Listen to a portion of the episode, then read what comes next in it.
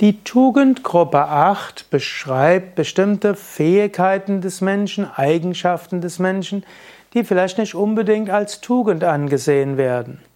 Ist Anmut und Schönheit eine Tugend? Die alten Griechen würden sagen, ja. Und auch in Indien wird gesagt, Satyam Shivam Sundaram. Gott ist wahr, gut und schön. Und so ist die Schönheit auch eine Tugend, die du entwickeln kannst. Es gibt ja nicht nur die körperliche angeborene Schönheit, du kannst dich auch anmutig kleiden für andere. Du musst ja nicht schön erscheinen wollen, um andere zu beeindrucken, sexuell attraktiv zu sein und so weiter. Du kannst sagen, du willst Schönheit ausstrahlen, um andere Menschen zu erheben, ihnen eine Freude zu geben. Und es gibt ja auch die innere Schönheit.